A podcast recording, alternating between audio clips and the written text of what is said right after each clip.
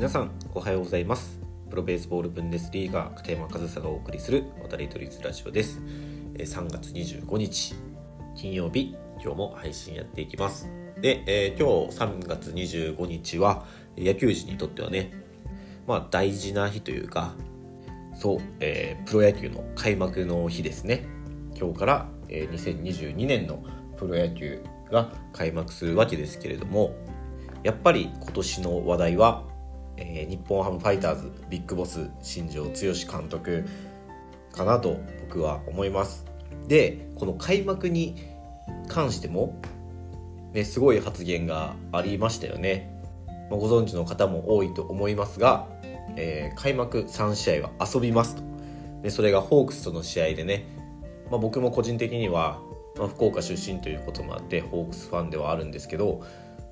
開幕の3連戦を遊びます。という宣言があって、まあ、前代未聞ですよね。で、まあ、その発言通りというか開幕投手をドラフト8ルーキーの北山幸輝投手にしたと。ね、その開幕投手、まあ、通常であれば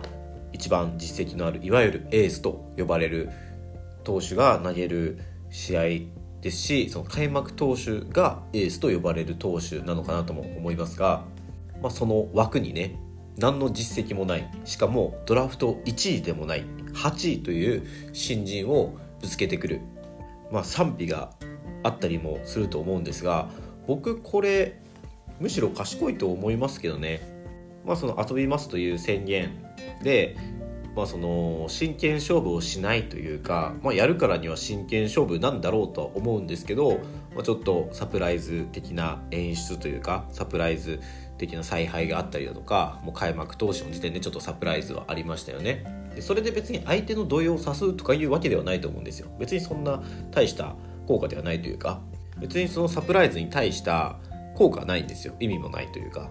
なんですけど僕その開幕投手そのシーズンの1試合目を勝ちたいいいスタートを切りたいっていう気持ちは分かります。けど開幕の1勝も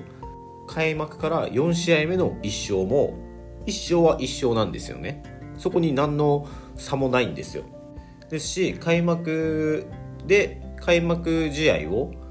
勝ったからといってそのシーズンいい結果になるなんて限らないわけじゃないですか。ただその気持ちの問題だし何て言うんですかね験担ぎというか、まあ、それくらいの意味しか持たないと思うんですよ開幕戦というのは。でその開幕戦でみんながエースをぶつけ合っているっていうのはその勝ち負け勝負の観点で言うとそのエースでどちらか負けるわけですよ。だったらその新庄ビッグボスは北海道が開幕だというふうに言っていて多分そこに、まあ、いわゆる開幕投手と呼ばれるエースを持ってくるんだと思うんですけどもうその開幕って3月29日になるんですけどその時の相手投手ってもう開幕がエースピッチャーであれば確実にエースではないんですよね。まあ、ローテーションに入ってはいても、まあ、そのチームの3番手4番手くらいのピッチャーがそこに来るわけじゃないですか。でそこにエースをぶつけることができるとまあ単純に勝てる可能性っていうのは高くなると思うんですよね。で仮に開幕3連敗したとしてもその後いいピッチャー1番手2番手3番手で他のチームのローテーションとずらしていいピッチャーを当てていけばそのいいピッチャーのローテーションで相手はまあ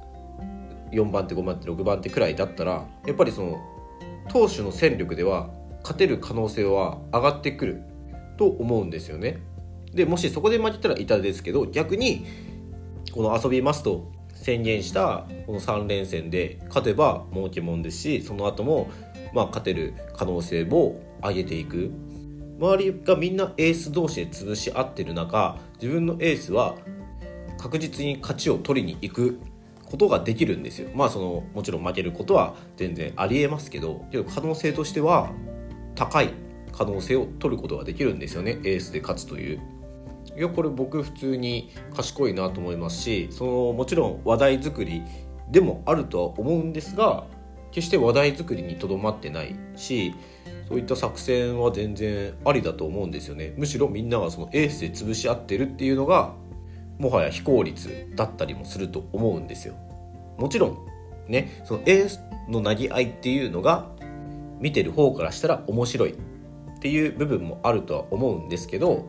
いやその勝負ね長いペナントレースでどこで1勝するかっていうのと確実に取れるところはどこかっていうのを計算していくと決して僕は間違いではないとは思うんですよ。この新庄監督の采配っていうのは。その、まあ、分かんないですけどねその采配も。まあそのね、2日目にその遊びますと言っておいて2日目にエース、まあ、噂投手とかかなが出てきたりもする可能性は全然あるから分かんないんですけど、まあ、考え方としてこの今僕が話した考え方っていうのは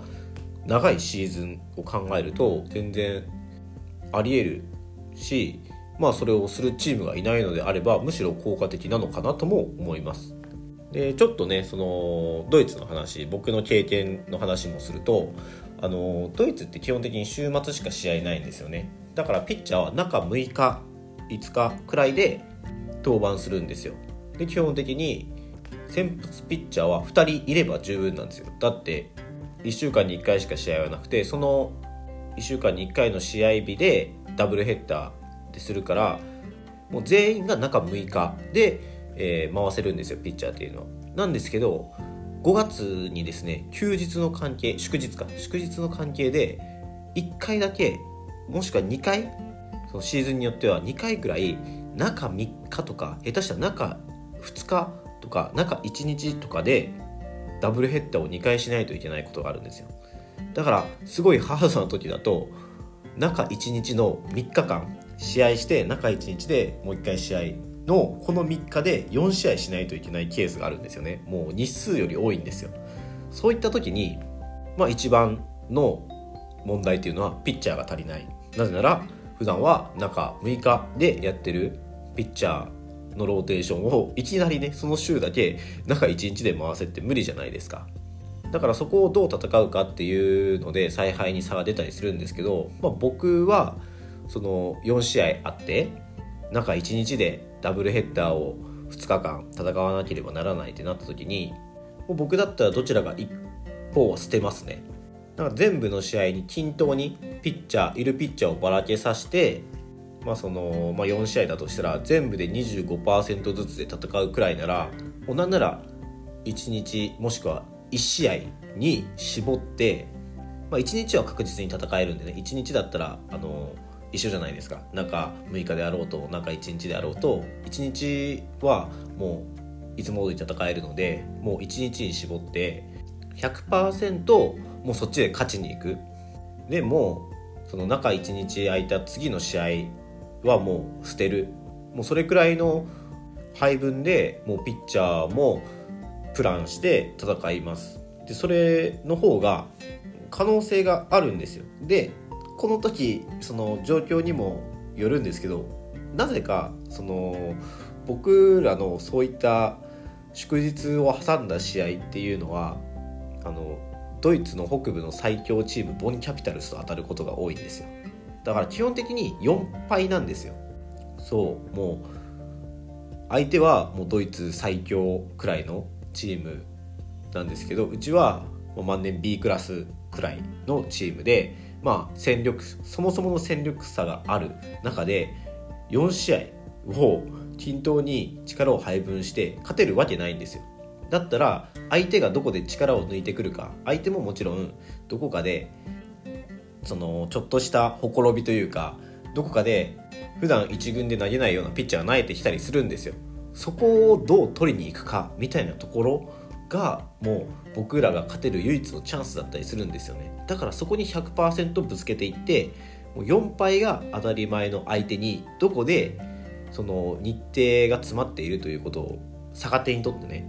一生を取りに行くかみたいなところの戦い方をするとやっぱりシーズンじゃ捨てる試合って出てくるんですよ。でその話戻すとそのビッグボス新庄監督がねあの試合を捨てるとは思ってないと思います。それこそねそれはファンには失礼になると思いますしそのファンを一番大切にしている新庄監督が試合を捨てるなんていうことはないと思うんですけどあからさまに試合を捨てなくてもこれは勝たなくてもいい試合っていうものを作るのは全然あると思うんですね。それがたとえ開幕であろうとむしろ開幕を捨てることによってその後に勝てる可能性を作るのであれば僕は決して間違った判断ではないと思いますしむしろそういったことをするチームがいないのであれば有利に働くことっていうのは十分あると思うんですよねだからその今日の僕の話はただの僕の憶測であり新庄監督がどう考えているかっていうのはもちろん分かりませんけど、まあ、そういったね遊びますっていう発言がね、まあ、ちょっとあの賛否あったりねちょっとそういう発言を認められない人も受け入れられない人もいるかとは思うんですけど、まあ、そう考えると長いシーズンの戦い方としては僕は間違ったものではないかなというふうに思ったので、まあ、僕なりの受け取り方を今日はま僕自身の経験も踏まえてお話ししてみました。まあどちらにせよねあのすごく楽しみですよね遊びますって言ってどういうことを仕掛けてくるのかっていうねもうそれだけその時点でもう僕たちはね新庄監督の思惑にはまっているのだと思うんですけど、まあ、まんまとはまって僕は楽しみにちょっと結果を見てみたいなっていうふうには思うので、まあ、まずはねここ数年コロナというものに影響を受けてる野球界、まあ、野球界だけじゃないですけどけどこれこんな世の中でも予定通り開幕するっていうことはすごく幸せなことだと思うのでまずはそのプロ野球が開幕するということに幸せを感じて今シーズンも野球を楽しんでいけたらいいなというふうに思います。はい。ということで、えー、今日も最後までお聴きいただきありがとうございました。片山和沙でした。